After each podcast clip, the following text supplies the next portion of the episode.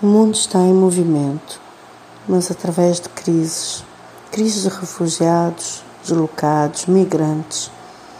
Algo que nos pode parecer distante, mas que já chegou às nossas portas, já bate cada vez mais, mais forte.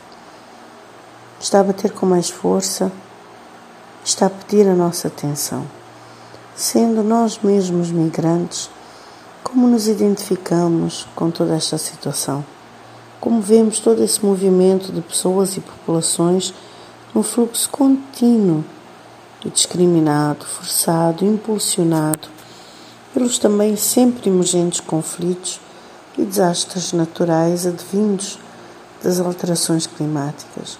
Nós também somos vítimas do clima e dos contextos globais. Como vemos isso?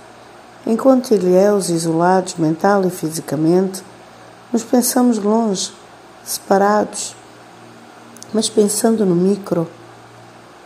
Quando imaginamos uma mãe e um pai que se lançou no mar cru, brabo e oceânico para ir parar em outra terra, outro continente, na esperança de sobreviver, que preferiu enfrentar as ondas e mares do que ficar onde estava porque a única solução que viu foi correr para o mar. Quão assustadora estava a terra. Enquanto ilhéus conhecemos bem o sentimento do medo do mar, das ondas e do além-mar. Enquanto migrantes também conhecemos bem a necessidade de partir, mas nunca vivemos o desespero de ter que fugir e se atirar ao mar. Arriscar-se a morrer no mar ou ficar preso em uma outra terra que não nos aceita.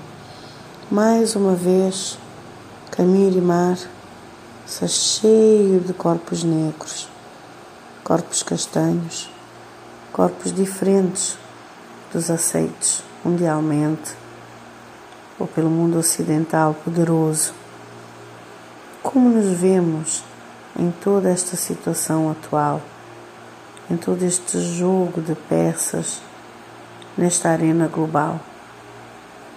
Como nos vemos, nós migrantes, com todo esse movimento de migrantes, como nos vemos nós que há dias pensávamos, considerávamos evacuar uma população de uma ilha com medo de um desastre natural?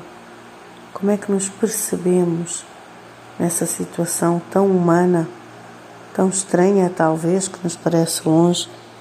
Mas que na verdade está aqui bem pertinho dentro de nós.